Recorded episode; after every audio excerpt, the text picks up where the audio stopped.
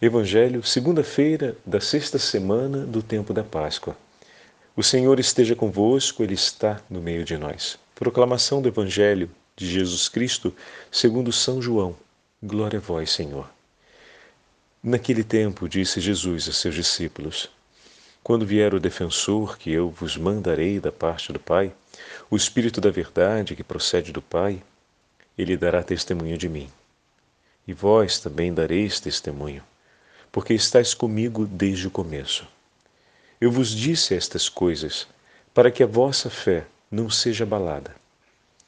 Expulsar-vos-ão das sinagogas, e virá a hora em que aquele que vos matar julgará estar prestando culto a Deus. Agirão assim porque não conheceram o Pai nem a mim. Eu vos digo isto, para que vos lembreis de que eu disse quando chegar a hora. Palavra da salvação. Glória a vós, Senhor. Segunda-feira da sexta semana do tempo pascal, em nome do Pai, do Filho e do Espírito Santo. Amém. Queridos irmãos e irmãs, a Santa Liturgia nos entrega a conclusão do 15º capítulo do Evangelho de São João e o início do 16º. E nas palavras de Jesus hoje, como ouvimos, nos últimos versículos, ou seja, estamos já praticamente no início do 16 capítulo. Eu vos digo isto para que vos lembreis de que eu o disse. Mais uma vez, o Senhor faz uma declaração antecipando o conhecimento aos discípulos daquilo que acontecerá para confirmá-los na fé, ou seja, para testemunhar que, conhecendo-os e sendo o Senhor do tempo e da história, escolhe permanecer com eles. Meu irmão e minha irmã, de que nós teremos medo nessa vida? Olha o testemunho que o Senhor dá aos apóstolos, tudo o que aconteceu no 13º capítulo, no 14º capítulo que nós estamos lendo. Depois de falar da traição de Judas, depois de falar da negação de Pedro, depois de anunciar que estaria para morrer, que a sua morte aconteceria, tudo isso muito próximo dos eventos todos acontecerem, o Senhor conforta o coração dos discípulos, o Senhor promete a sua presença, o Senhor revigora o coração dos discípulos e assegura que estará com eles. Então, todas essas demonstrações do poder do Senhor, de que nosso Senhor Jesus Cristo é o Senhor sobre o tempo, sobre a história, sobre a inteira criação, sobre a nossa vida. Ele tudo conhece e escolheu permanecer conosco e por nós. Entregou sua vida pela nossa salvação. De que coisa nós teremos medo nessa vida quando o nosso Senhor é aquele que domina o tempo e a história?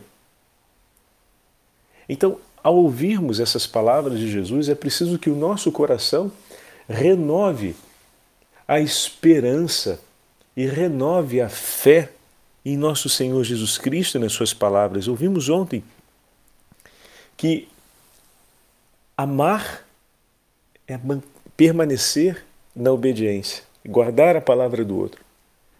A obediência é a expressão, é o testemunho desse amor. Mas a quem obedecemos?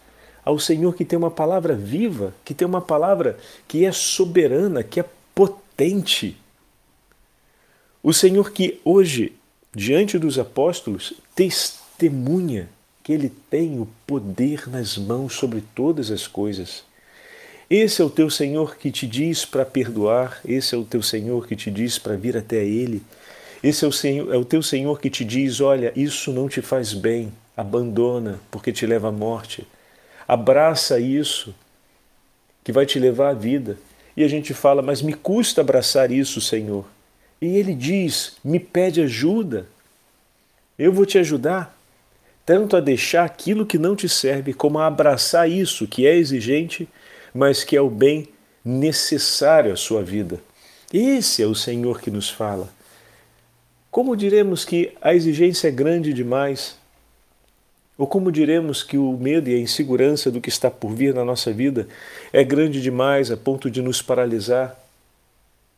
Somente se não reconhecemos a grandeza do Senhor, que é Senhor da nossa vida, a grandeza do nosso Deus, a soberania dele sobre a história, se não declaramos em nossa liberdade, Jesus, tu és soberano também sobre a minha vida. Eu te entrego toda a soberania sobre a minha história e tudo que me pertence, tudo que é meu. Eu declaro entrego a ti na minha liberdade. Seja soberano, Senhor, porque eu rendo a ti tudo o que me pertence. Entrego em tuas mãos. A palavra do Evangelho de hoje nos traz, meus irmãos, esse testemunho na experiência com os apóstolos, mas que para a gente também é um testemunho forte, porque nós somos chamados a acolher a palavra que Jesus disse aos discípulos também para cada um de nós. Ele está dizendo tudo isso aos discípulos para que quando aconteça eles se lembrem, ou seja, se confirme a fé. E dessa forma nós também confirmamos a nossa fé junto com o Senhor. E hoje, nas palavras de Jesus, ficam claras as três obras do Espírito Santo. A primeira que já tinha sido dita, o Espírito Santo de Deus é aquele que vem para lembrar tudo o que o Filho, tudo que o Verbo divino nos transmitiu, nos ensinou. Então, um caráter anaminético. O Espírito é aquele que realiza a memória, que traz de volta ao coração do homem aquilo que é de Deus e que leva o coração do homem outra vez a abrir-se à palavra de Deus, ao falar de Deus. Esse, essa é uma condição fundamental para a comunhão. A segunda missão do Espírito Santo é dar testemunho de Cristo, ou seja, atualizar a aliança de amor com os homens. A segunda obra do Espírito Santo é essa de atualizar o vínculo de amor. Dar testemunho significa mais uma vez manifestar o amor e a vida que vem do Senhor sobre nós e sobre toda a criação. Não é sem razão, como já tivemos oportunidade de falar, que movidos pelo Espírito Santo vamos ao confessionário e entregamos os nossos pecados. O Espírito Santo, por meio da palavra de Deus e por esse caráter anaminético, ele recorda o ensinamento do Senhor e ilumina o nosso íntimo com as luzes da sabedoria divina, com as luzes da verdade, a fim de que possamos compreender a realidade de pecado em que estamos, e ele então atualiza a graça da misericórdia de Deus, nos conduzindo às fontes da reconciliação, nos conduzindo ao confessionário, nos conduzindo à graça do sacramento que atualiza o estado de graça, ou seja, que restabelece o testemunho do Senhor misericordioso, bom pastor, que restabelece o sangue redentor de Cristo derramado novamente sobre nós para o perdão de nossos pecados, para tornar outra vez cândida a nossa alma. E não para por aí terceira missão do Espírito Santo é levar os discípulos a dar testemunho de Cristo, ou seja, é aquele que guia na perseverança a igreja, é aquele que conduz os discípulos no seguimento do Senhor. E de fato, depois do confessionário, entre o confessionário, ou seja, a confissão bem feita e o perdão dos pecados, e a nossa partida para o céu, ainda tem muita estrada a ser percorrida. É preciso perseverar no estado de graça recebido. É preciso combater o bom combate. É preciso dar as razões da nossa fé, como ouvimos ontem, na, primeira, na segunda leitura do apóstolo São Pedro. É necessário mantermos os passos seguindo o Senhor por onde Ele nos conduzir. E a missão do Espírito Santo que se cumpre, a terceira missão do Espírito Santo é essa: é guiar os homens, guiar a igreja no caminho da perseverança rumo à pátria definitiva, a Jerusalém celeste, o reino dos céus. Então, hoje também temos a graça de renovar a nossa fé à luz dessa declaração do Senhor. não é apenas aquele que nos perdoa e nos acolhe, mas é aquele que concede o Espírito Santo que vai nos conduzir, de fato, não nos deixou órfãos. De fato, Deus nos ama demais. De fato, o que teremos medo? De que teremos medo? O que nos trará medo nessa vida? Se o Senhor não apenas fala antecipadamente para que quando aconteça, saibamos que Ele tudo conhece e assim como antecipadamente anunciou que aquele sofrimento, aquela dificuldade virá, estará conosco naquela hora, quando Ele mesmo já nos deu o testemunho do Espírito Santo. Ele mesmo já intercedeu, já foi enviado por nós um outro advogado, o Paráclito, o Espírito Santo de Deus. Então, não apenas temos aqui o testemunho da palavra profética do Senhor que fala hoje sobre aquilo que acontecerá amanhã, para que quando aconteça a gente se lembre, mas ele já nos concede hoje o Espírito Santo que vai cumprir esse ato da memória que vai no momento difícil da provação, porque ele está falando aqui com os discípulos que chegará um tempo de prova, um tempo de perseguição, onde serão perseguidos e mortos. É bem claro Jesus ao falar com eles, então ele está falando de algo que não é fácil, né? Ele está anunciando que virão tempos bem difíceis e difíceis ao ponto de ter que derramar o sangue. Então não é pouca coisa, é perseguição mesmo pesada que vai levar eles à morte. E o Senhor está tá ao mesmo tempo confirmando o Espírito Santo. Porque quando chegar aquele momento, é o Espírito Santo que irá lembrar essas palavras, o primeiro, a primeira obra do Espírito Santo. E a segunda obra do Espírito Santo, qual é? Irá atualizar o amor de Cristo. Então, naquele mesmo momento, se a gente olha as outras promessas do Senhor, Deus há de inspirar as palavras justas falará pelos lábios dos seus discípulos e estará com eles, como foi na vida de todos os mártires. Então, quando chegar aquele tempo, o Espírito Santo, eles se lembrarão porque o Espírito Santo virá em socorro deles e cumprirá as três missões, ou seja, recordará as palavras de Jesus, como o próprio Senhor está dizendo, atualizará o vínculo de amor com Cristo, ou seja, suscitará em seus corações tudo aquilo que é do Senhor. E concederá aos seus corações, como o Senhor prometera anteriormente, todas as graças necessárias para enfrentar aquela hora. E cumprirá ainda a terceira missão, que é conduzir através daquele sofrimento através daquele momento de prova, o discípulo ao encontro de Cristo na Jerusalém Celeste. E assim, todos os discípulos que enfrentaram o tempo do martírio, como o Senhor hoje está dizendo para eles que esse tempo chegará, lembraram da palavra do Senhor, tiveram atualizada toda, todo o vínculo de amor com o Senhor e receberam todas as graças necessárias para enfrentar aquele momento e o Espírito Santo os conduziu para além daquela prova, para além daquele momento de provação e os introduziu na Jerusalém Celeste. Os levou a perseverar até o fim. Então está aqui, o Senhor está falando para a gente no Evangelho de hoje. Nós estamos vendo o testemunho dos apóstolos e dos nossos irmãos mártires.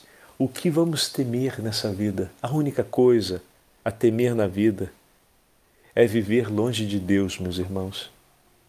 E isso a gente precisa pedir sempre ao Senhor. Livrai-me, Senhor, desse perigo.